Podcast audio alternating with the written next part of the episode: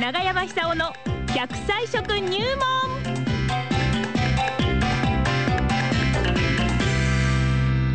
さあそれでは奈良浜出身の食文化史研究家長寿食研究家永山久夫さんに100歳まで生きるいやもっと生きていいんです よそれも元気に生きる秘訣をですね食生活から伺っておはいりもうま笑っすていらっしゃいます、 長山さんおはようございますお はようございます。はい、はいよろしくお願いしす。ます長山さんこれから今自宅なんですがこれかえらえ今もうすぐ出るんですけど須ね。賀はい川須賀川に行くのええ今日はあの郡山に出て、それから須賀川に向かいます。わ今あは今い日は何があるんですか、日はあの健康寿命をどうやったら伸ばすかっていう、ええそういう食べ方の知恵みたいな、そういう話をするんですけども、はいええ今日はあの郡山に一泊しましてですはいね、明日は桂尾村のはい文化イベントがありまして、ええそちらでスピーチすることになってます。いやわあ忙しいです忙しねい今83歳でしたっけ83歳です。いやー本当にすごいスーパーですよねいや、これからそう私みたいな人、どんどん増えてくると思います。そうですかえそのためにはやっぱり健康寿命を伸ばすい必や要があーるんおっですしゃよるね。通りですよえーこれにね尽きるんですよ。なるほど平均寿命から伸ばしてもですね、えー最後の10年間寝たきりはいろんなこうんう苦しい思いをしてしまう、はいそうするとこれは苦しい竹になってしまいますよね。そうですねそうじゃなくて、はい平均寿命イコール健康寿命にしましょうと、えそうすると寝たきりゼロになります。えなるほどで平均寿命まで元気で、生涯現役で働くこともできる、はいとその方が楽しいですよね、 え多分そういう生き方することができれば、ですね、えーぽっくり大往生できると思う んですよ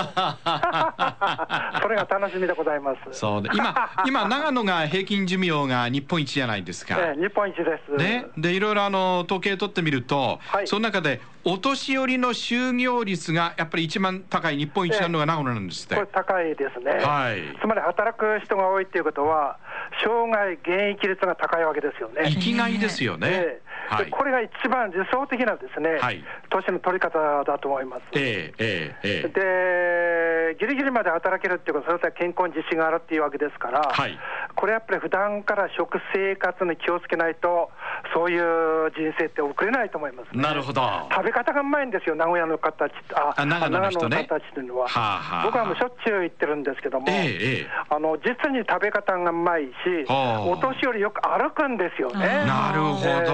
えで長野県って標高が高いですから、ええあの坂道が多いんですよ。ではそこを登ったり下ったりしてるわけですけども、ええその脇を若い人が車でビュンビュン通ってるわけです よね。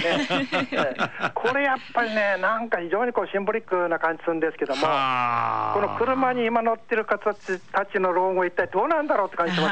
すよあね。なるそほど、うでもすっねと歩けってことですね。でその時点でもう人口ものすごく減ってるわけですから、そうですね誰も面倒見る人いないんですよね。なるほど。多分日本人はこれからですね、はい今まで以上に自分の老後に対して、えー責任を持って食事をするという、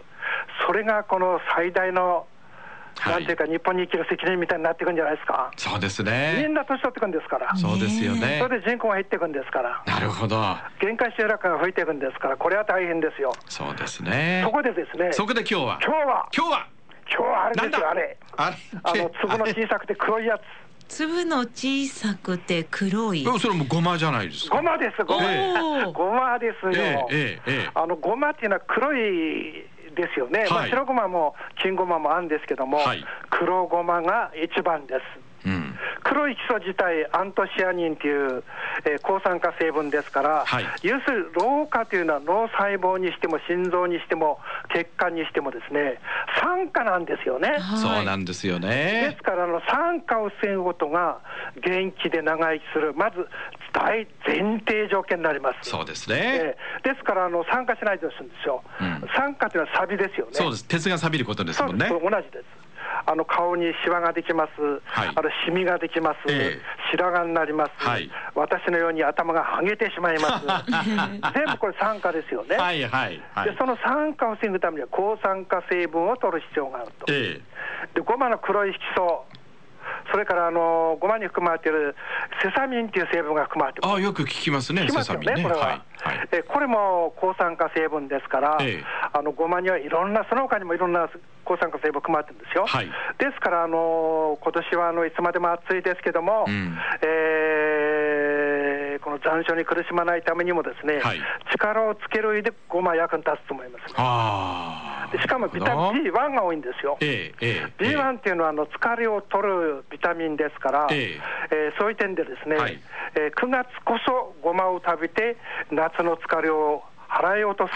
なるほそどういう季節だと思いますね。夏の疲れが今出てくるわけです出てきまね。すよ、はい。それで、ごまにあの結構タンパク質が多くてですええね、その中に脂質アミノ酸のトリプトファンっていう成分が含まれてます。よく出てきますね。ペラペラペラペラよく出てきます83歳になって。ええこれはあの、イライラを防いで、脳の中にある幸せホルモン、セロトニンをあ出た増やすセロトニンおーセロトニンをセロトニン出してくれる効果があるんですか。そうです。ごまわで。あえはい。あの要するにトリプトファンって脂質アミノ酸が含まれてるもの全部いいわけですよね。はいで、ごまにも含まれてます。ええですから、ごまにはカルシウム、それがビタミン B1、うんそれがトリプトファン、はいこれセロトニン、つまり幸せホルモン、あれイライラを防ぐ、全部そういうことに役に立つあのごまの成分ですよね。はいですから、ごまは黒ごまをさっといできたらいってですね、ええそれでざっと潰して、それから食べればいいですよね。は潰さないとあれ、なかなかあのそのままあの腸の中に送られてしまいますえから、えええええええ。潰すのめんどくさかったらですね、うん指先で潰してご飯の上にかけると。 大変だ。うんうん。指先にベタベタ多少油が残りますけども、ええそれはお顔にずーっとすり込んで、はいマッサージしてしま うそうすると、はい毛穴に小さい粒々がもしかしたらめり込んでしまうかもしうれんなないるほど。それはずっと抗酸化成分っていうのが残るかもしれないそれは冗談ですよそんなことしないでくださいはい はい。まあそのくらいあのごまの油っていうのは、ええ昔はあの化粧品の中に混ぜて使ったんですね平安時代のあ、そうなんですか。そうなんです、えつまり女性はいつまでも若い状態えでいたいそうでわけですすよよね。はいはい。そうすると、ええやっぱりあの化粧っていう言葉も出てきてますから、ええあのお化粧する、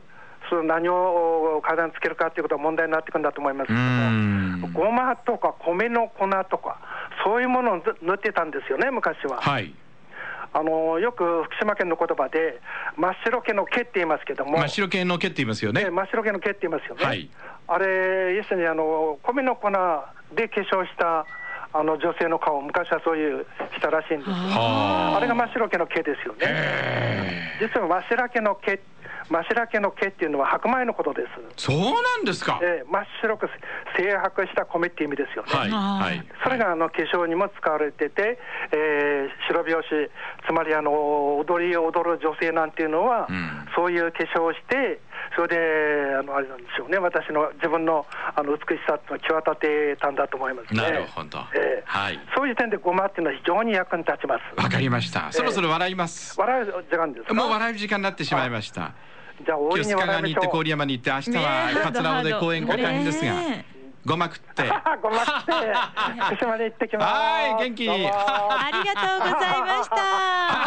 私は人生いつもごまかして ます。あどうもありがとうございました。頑張ってはいあくりだがとうござさい。いました。奈良浜出身食文化史研究家長寿食研究家の永山久夫さんに、えー、永山久夫さんにお話を伺いましいたっこのぱい後ごまをすりましょごう。まさあさあ人生それも大切ですよ